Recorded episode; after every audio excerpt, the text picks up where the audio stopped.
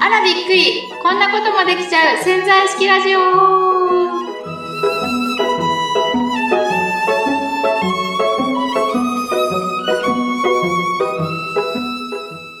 時代小説って、富澤さん結構読んだりしますか？大小説はあんまり読んだことないんですけど黒羽さん好きなんですよね確か、うんそうそう。あのーほら、ね、以前のラジオで、うん。本読む時間もないよなんていう話を僕結構してたと思うんですけど、最近ね、富澤先生のおかげで、はい。本を読む時間が取れるようにうん。なってきまして、はい。はい、最近ですね、また、時代小説2、3冊買って、はい。至福の時間をうーん過ごしておるんですよ。そうなんですか、うん。うん。やっぱりあの、あのね、あの時代の頃、えあの、あのあの時代っていうか、江戸時代江戸時代。のね、僕あの、町民ものというか、あの、戦国ものよりも町の人の暮らしを書いた、ああの、本というかストーリーが好きなので、そういう、どういう暮らしをしていたかっていうのがわかるんですか？その本に見ると。そうそう、大抵、あの、山本一力さんっていう人の本をよく読むんですけど、うん。あの、大抵ですね、なんかの商売をしてる人はい。に特特化してるか、その人を切り抜いて、その人の周辺の、あの、まあ、人間関係とか、そういうものをはうん。物語にしていくうんんです。ね。うん。うん。まあ、今まで料亭のおかみさんとか、お豆腐屋さんとか、えー、あとどんなのがあったかな。あと銭売り、銭売りっていうね、あの、両替商とかの話もあったんですけど、あの、まあそういう中で、うん。結構ですね、やっぱ江戸時代はい。あの、火事がね、あ多くて、すごいあの、火事の表現が出てくるんですよ。でー、はいはい小説とは言っても、ちゃんとその辺は時代背景揃えてて、あの何年何月のね、なうん。ん、なんとかの江戸の大火とかっていうのはちゃんと、あの、正確にあ出してくるんですけど、本当にあの、今では考えられないぐらいうん。燃えちゃうというか、もう空襲みたいになっちゃうらしいんですね、江戸時代。なんでですかね？なんでそうなっちゃったんですか？もうやっぱね、木造うん。しかない、ないから？建物はないし、で、うん。今みたいに消防車みたいに、ポンプはないし、うんうんうんうん。だからもう本当に、あの、風の強い日に火が出ると、本当もう燃えちゃうので、本当火事、だ火事とか、すごい罪、火事を出した人の罪。放火の人ってもうすごい罪が重かったとかもね、書いてうん。あるんですよ。そう。まあ、そん、なんでね、そんな話するかっていうと、うんあのーほら、プチプチってやるあの、火の用心ってやってくるあるで。しょ。あの話が昨日出てきて、ええあ、そういえば、火の用心って、なんか年末ぐらいうちのね、なんか近所でこう聞こえてた気がするけど、うん年明け聞こえてないなーなんて思いながら読んでて、あれって年内だけのものなのかなって思って。で、うん富澤さんとこどうかなと思って。あれ、あ私も確か、そうですね、9時ぐらいとか、よ、夜の9時ぐらいにうんうん聞いたんですけど、冬になってから。確かに最近聞いてないんですよね。だから年末だけだったのか、年明けて聞いたかって言われると、記憶が定かではないっていうか。うん。ねあれどうなんでしょうね。時期的なもんとかもよくわかんないんですけど、なん。なんかね、カチカチ。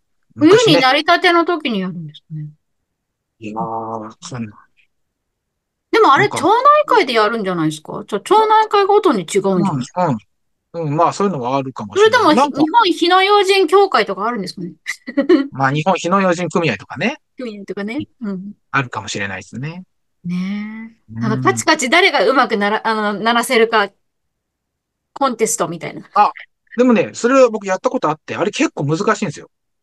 そうなんちゃんと面と面をうんチーンって合わせないと、うんあの、心地よい乾燥した音にならない。あ、そうなの？誰でもできるんじゃないうん。あの、まあ、それは何回も練習すればってか、ちゃんとやればできるけど、うん。あの、最初に一回ポンと鳴らしたってあんなね、カーンなんてあんな、いい音ならないんです。あうんね。そうなんだ。あの、チーンっていうね、こう、いい音は、あなかなかこうね、出ないというか、気持ちいいんですけどね。じゃあもしかししたらコンテストあるかもしれないですね。カチのコンテスト？うんチカチのコンテスト？チカチコンテスト。ううん。ありそうな気が、なんて。いつまでこんなカチカチ言ってるのかって言ってるんですけど、なんか今日はね、ちょっとね、私は価値がないっていうことをどういう振りだよ。ね、どういうふうだよ。だちょっと価値、どういうについて話したいなと思ってて、そうなんですよ。うん。セッションで、私には価値がないんですっていうお話を 最近よく聞くんですよ。ね？で、だから。ちょっと価値について話そうかなと思ってて、そう。いいですね。今日まさに今カチカチの話してましたからね。でしょ？そうそう。おーと。黒う田さんっん。て自分うん。の価値ってなんだかって気づいてます？えーっと、気がついてるかどうかで言えば、うん。気がついてない方が、あの、うん。多い、大きいというか、うんなんか、うん、わかんない、あんまり自分の価値って。ああ、そうですか。じゃあ結構自分には価値がないって思ってるたりします？あ、昔は思ってましたね。な私、んか、うん。昔っていうか、まあ確かにむ、どのくらい昔かわかんないけど、確かに俺ってなんで世の中に存在してるんだろうなんていうふうに、ちょっと思った時期とかもやっぱあり、そう、それってみんなあるんじゃないですか？人って生きてるうちに1そうで回。で2回は。うん。うん、まあ、でも、でも、そうなんです。で、私、価値がないっておっしゃる方に、じゃあそもそも価値って何ですかってお話をするんですけど、価値って別にね、何が価値って決まってないじゃないですか。人の価値観違うから。そこに気がつくまで結構時間かかりますよね。そうですか？うん。だって僕も、あと、いや、もう俺って本当生きてる価値ないなとかね、思っうんうん。てた時期に。まあ、あるけど、その時に、うん。その生きる価値ってじゃあ何って聞かうんうん。れたら、うん。え、何その生きる価値？何があなたの生きる価値なんですかって言われたら、わかりませんって、その時言うしかなかったと思いますよ。ほうほうほうほうほうん。なるほどね。だから、確かにね。うそん。う。まず皆さんに聞聞きたいですよね。その、価値がないって言って思ってる人たちに、うんうん。うん、聞いて、聞聞かせてあげて、あなた、じゃあその価値って何なんですか？うん、そう。な、なんなんですか？って。で、結うん、局そうすると答えられうん、ないんです。皆さん価値がないっていうふうん、うに思いうん。込んじゃってて、例えばあの人はこんなにすごいし、こね、あの人はこういうことができて、みたいな。でも私はできません、みたいな言うけど、あなるでもほどね。逆に。そう。でも、あ、あね、その、その、言った人ができないことであなたができることだって絶対探せばありますよってことじゃないですか。それが、ね、その人の価値かもしれないし、結局ね、みたいな。いっつもそれうん。はうん。思います。あ、そうそう。なんか、今の富澤さんの言ってることは確かで、うん価値って多分、自分で決めるもんじゃないんですよね。まあ自分で決めるものっていうか、まあ自分で決めてもいいと思いますよ、私。うん。うん。ああ、まあね。わかる人はね。うん。でも、わかんないって言ってる人は、決められてわけな、わけないじゃないですか。うん。うん。うん。うんああ、そういう時ってなんか対外的に判断してもらうしかないですよね。自分。自分の価値って何ですかってうん。聞いてみたりするのがいいですよね。俺ってま何、生きてる意味で俺は価値があるの？とかって。ね。あ、ああ、でも、そっか。な、なんかそれを言われると、私、黒羽さんと知り合った時に、私ほら潜在意識7年間自分でこうやってやってたんですよって言ったら、それってすごいことですねって言われて、いや別に私別に普通だと思ってたんですけど、あ、今になれば、あれが私の価値だったんだって思いますもんね。だから。いや、もう勝ちどころの騒ぎじゃないですよね。多分それって富澤さん、世界で一人しかいないことをやってるので、そうですかね。うん。うん。だって、じゃあ、お、同じ、ノートにうん。7冊？うん。うん、うん、じゃあ同じ、18な冊。そう、7年7年、間。ごめんなさい7年で18冊でしょ？うん。例えば、6年で15冊書いた人がいたとするじゃないですか。でもその人の価値とはまた違うし、もしかしたら10、10、10年で100冊うん。とか、まあ100冊までいかないか。あ、いるかもしれないね。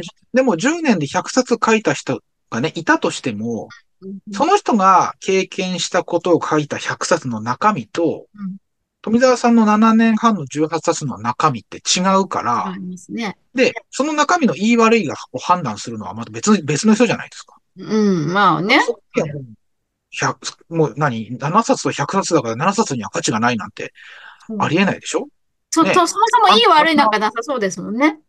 そうでしょ？何十冊も出てるさ、ファーブル昆虫記。うん、もう素晴らしいけど、うん、ね？あの、小学校のさ、人の子、もう子供が書いたさ、なんかき近所のモンシロチョウの幼虫の観察日記うん。を比べたときに、ハーブル昆虫記に勝るものがそこにああったりするわけじゃないですか。そうですね。多分自分の実体験ですごくやってたりすると。うん価値って、あれと、あれがすごい、同じ業界だってあいつがすごいわ、俺は低いとかではなくて、うんあなただからすごいっていうう、ん。あなたしかやってないからすごいうん。っていう価値じゃないかなって、そう僕。は思う。すごいいいこと言ってます。いや、いつも言ってるじゃん。価値ある人間ですから。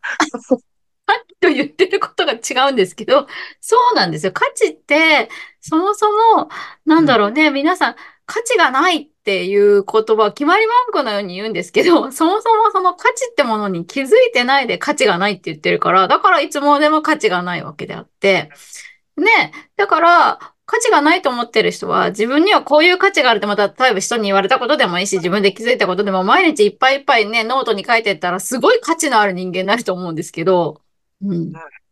正直。僕は、あれですよ。あなたと同じ人生を生きてる人は一人もいないんだから、うんあなたのその人生、生きた人生の証がもうすでに価値だと思ってるんですね。そこの経験でだ絶対勉強してるわけじゃないですか。うん。はい、はい、はい、はい。うん。悪い、悪いことがあったってそれから立ち直る術。そのうん悪いことから立ち直ったその経験でその人しかしてないわけじゃないですか。うんでその話をすることだけだってもうその人の価値だし、うん。誰も同じことを経験してる人いないんだから。すべてそういうことが価値になってくると、今だ、今は言えますよ。え だから私それを今こう聞いてて、最初に会った時に、黒羽さんは、いやいやいや、富田さん、そんなの僕には無理ですよって言ってた黒羽さんがここら辺に浮かんで、いや、そこからここまで変わったかと思って。いや、違うんですよ、富澤さん。またさ、その価値があることが、どういうことかっていうのを知ってることと、あのーそれを自分の自信とかに変えて、こう、もりもりと生きることっていうのは、またちょっと別。のことかな。うん。もりもりだから価値が、価値がないって人に対して、そんなことないよって僕は言うことはできるかもしれないけど、価値がなくて、自信がなくて、これからどうしようと思ってるか、もう本当不安で仕方がないっていう人に対して、その価値の部分以外のところを、こう、彼にアドバイスしてあげて、こうなんかいい方向に持っていくのは、ちょっとまた次の、あのえ、段階のレベルのこう知識がななんで、必要かなだって。価値がないって思ってる人に価値があるって思わせたら、それが自信になるんじゃないんですか？そもそも。それは、また、あれじゃない？だって僕は、そんな簡単な感じじゃなかったですよ。何が簡単、何簡単じゃない？うん、だでも、で、も、それが自分の自信につながりません？あの、いくつもいくつも多分やっていけばね。うんうんうんうん。うん。でもそうで。その価値がないって言ってる人たちの、その気持ちはわかる。ああ、わかる。ゆうざさんわかんない？あ、でも私も昔はそうでしたよ。だからうんわかりますよ。価値がないって。うんでも価値なんてものは自分でこれが価値なんだってまあ決めるとか、だそれでいいんだなっていうか、それに気づいたから、うん。そうですそう、だね。からその価値がないことがないんだって気づいた経験すら、値じゃないですか、もう。確かにそうなんですよ。で、しかもそうそう、自分がそのね、辛いとか思ってたことも、そこ、それも価値なわけですよ。だってそこに気づいたっていうことだから。うん。だから例えば自分はこんなにネガティブなんですよって言ったら、そのネガティブだって価値なんですよ。だって。そうだ、そうだ。そうそうそう。そう、そうまさにそうだ。ネガティブな自分も価値があるわけです。だってそれも何かに役に立つためにそのネガティブな自分がいるわけで、それも価値だと思えば価値で、見方なんですよね。うん。うん。あのー今の価値の話で結構、ち、小さな価値って言ったら失礼ですけど、あ、の、自分ではわかんないものがいっぱい人の中に入ってると思うんですね。で、それがこう、みんな自分でこう引き出せないんですよ。わかんないというか。ガチガチのこう引き出しがこう体にいっぱいついてると思ってください。引き出し人間みたいになってる。はいはいはいはいはいはい。で、そこをこう、した方言わせてもいいし、CRC556 吹いてもいいし、あ、あれちょっと鉄用だから、木、まあいいや、そんな話は。そういうの吹いてる。でも、こう、ガリガリ開ければいいんですよ、まず。あ、で、滑り良くするってこと？で一個一個出して、こう、見てね、確認して、それは自分の価値じゃないなと思ったら思ってもいいと思うんですよ。うんうんうんでもまず見るだけで違うと思うんです。こんなことやってたなとか、あの頃こんな勉強したなとか、あの頃こんなけんあの経験したなとか。で、僕はね、その一個一個出したままでうん終わらないようにした方がいいと思う。うんうんうんうん出した後に、しまっちゃ、ちゃいけないんですよ。その価値を。自分。その出したら、一回見て、自分のタンスの上に、こう、置くかうん、もしくはもう一個の位置とギュッとこう合わせておにぎりみたいにして、うん新しい価値を作り出すことができると思うんですね。確かに。あと、そうです。まとめることはできると思いますね。うん。しまっちゃいけないんですよ。見えるところに置いとく。ね。うんさっきタンス、タンスをこう引き出してう、ん見たら、タンスの上にこう置いとく。うんそういうことをこう、やっていくと、だんだんこう価値が見えてくるじゃないですか、自分の価値が。価値の見える化。うん。うんそういうことをやっていくと、その価値がね、ないって思ってる人が、こう自分に価値を、まあ見える化するわけだから見えるようになっていって、感じることができるようになっていって、うん。で、それを自分から人に言うことができるようになれば、そこでだいぶ違うんじゃないですかね。あ、そうしたら自信になるかもしれないですね。人に言えない、言えるようになるまでは、やっぱりほら、自信にはならない気がするからね。自信がないとどうしても言えないですからねまあ、。確かに自分の過去のネガティブな出来事とかがうんまだネガティブで言えないことになってたりすると価値にはなってないですもんね。うん。そうそうそうそう。だって私なんて、もうこのラジオで前話しましたけど、おもらし事件とかだってもう自分の価値になっちゃってるわけじゃないですか。幼稚園の時のおもらし事件だって、あそこから学んだこといっぱいあるから、っていうふうに、そこまでになっちゃってるけど、多分普通は恥ずかしいし、そんな話、みたいな、できないわ、みたいな価値になってないのかもしれないですね。うん。うん。あの、なんか、それいつも富田さんが言ってることにつながってきて、例えば僕もほら、何回か前に話したパリで一人ぼっち事件とかあるじゃないですか。一人ぼっち事件。あれも、ね、あれも、ネガティブな事件っちゃ事件ですよね。うん置いてけぼりになって一人になっちゃって。うん笑い飛ばしたやつねあそこ。で、そうだ、そこ、あそこで何したかっていうと、笑い飛ばしたわけですよ。うん。で、笑い飛ばすことによって、ほら、ネガティブなことがね、表に出てくるでしょうんで、表に出てきて、それを人に話せるわけですよ。確かに。と、あれ、あの事件話したらうん、あの話ってみんな大笑いしてくれるんですよ。そう、そうそうそで、もちろんね、あの話自体にあまり価値はないかもしれないけど、もし同じような経験をうんする人がいたら、う。うん。あの、ああいうふうに振る舞えばいいんだとかえ、ね。で、価値あるよ。そうだよ。そういうことを聞いてた人が、もしそのね、黒羽さんみたいに何かあった時に、ああ、うんそうか、そこで何、焦るんじゃなくて、ドーンと構えてると多分っていう、すごい価値があると思いますよ。それ聞いてると。と、ま、まさにそうじゃないですか。あそこで笑い飛ばすことができたら、その笑い飛ばすことによって、それを人にこう話せる。表に出せるわけですよ、人って。笑い飛ばせる。そうそうそう。引き出しからね、出したのね。うん。そうそうそう。だからそこが、やっぱ価値になる。うんへこう変換点じゃないのかな。確かに。人のそうか価値というか、じまあ、自信まであさ、フランスで置いてけぼりになったことが自信になっちゃまずい気がするんだけど、自信だったら、もっとまたフランス行っちゃうかもしれないよ。あ自信がね、ついて。いやー、でも確かまあでも、に。ね。ね、自信って、そうやってこう、積み重ねていくうん。ついていくものですね。かもしれないですね。確かにね。そう、自信がないっていう方も結構いらっしゃるんですけど、ううんん、それも一緒ですね。うん。だから、なんかほら、せっかく潜在意識ラジオだから、これを潜在意識に絡めて言うとどう、どんな感じになるえ、潜在意識に絡めて言うと？うん。いや、だから今、今日潜在意識、潜在意識って言葉が一回も出てきてない気がする。あ、あ、だから、そ、だから要は自分の中うんの潜在意識で自分には価値がないって思ってるか、価値っていうものは自分でこう、ね、見出してってどんなものだって価値に変わるんだっていう前提の潜在意識を持っているかで、多分変わるじゃないですか。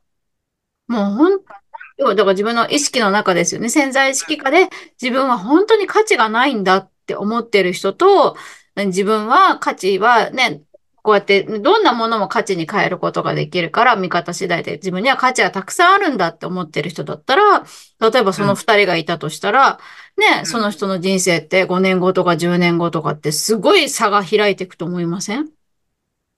もうんう、それは今までのラジオから考えると本当に思います。そうですよね。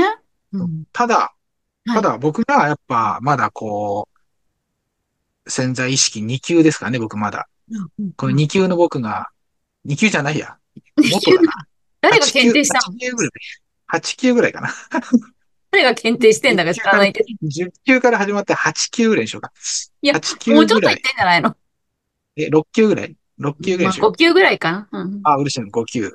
5級ぐらいでね、聞くと、今の自信とか価値を潜在意識に、の方に持ってけばって話したけど、どうやって潜在意識の方に価値を認めさせるんですか？その方法を、がだから分かると嬉しいですね。結局、だからそう、さっき言ったように引き出しから出せばいいじゃないですか、結局。で、自分で潜在意識で、あ、自分にはこういう価値があったんだって、そういうのがたくさんあってくると、そもそも自分は価値がある人間だっていうことが潜在意識の方にも分かり始めるじゃないですか。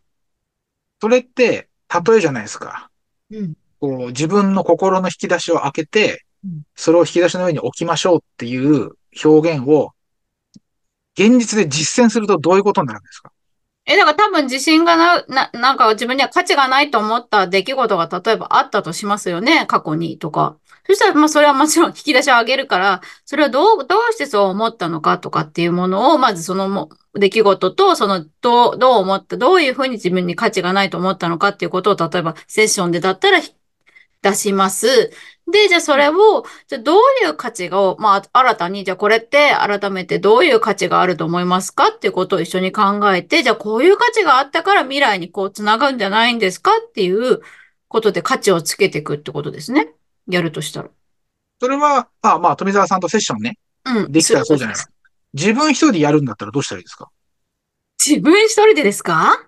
だって、そんな、すべての人が富澤さんとセッションできるわけじゃないじゃないですか。まあ確かにそうですよね。でもそうしたらやっぱり自分には本当価値がないって思ってるものを毎日自分には価値がある言って、例えばですよ、今日じゃあ一つ自分の価値を見つけようって言って、毎日毎日見つけていくっていうことをすればいいんじゃないかなと思います。例えば手帳とかに書くなりして、で、自分で気づかないんだったら周りの人に自分でこう、どんな価値があると思うって言って気づいて、あ、こういう価値自分にあるんだって言って、それをリストアップしたら価値ノートができるじゃないですか。自分にはこんだけ価値がある。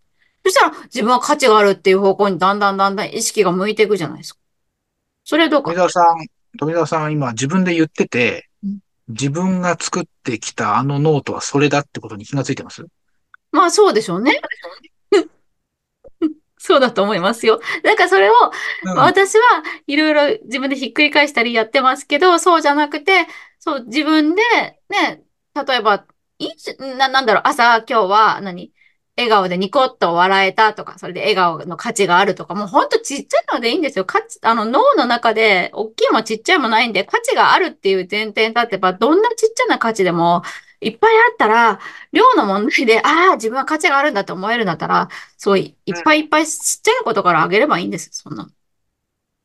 うん。いや、そこなんですよ。あの、コーチングの人とか、いろんなセッションしてくれる人と話すんですけど、一番問題は、何？それをどうやってやるのかを教えてくんないんですよ。え、だってそれを今言ったじゃないですか。価値があるってことを一個一個書き出していけばいいじゃんって。だからそういうことを教えてくれない人が多いんですよ。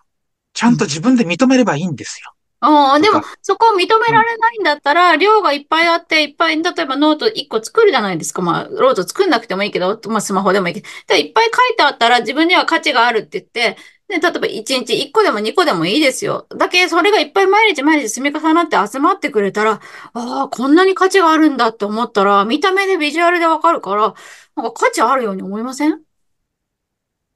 三田さん、俺今すごいなんかちょっと、すなんかこれどうしよ何？う。売れちゃうぞ、この、この発想。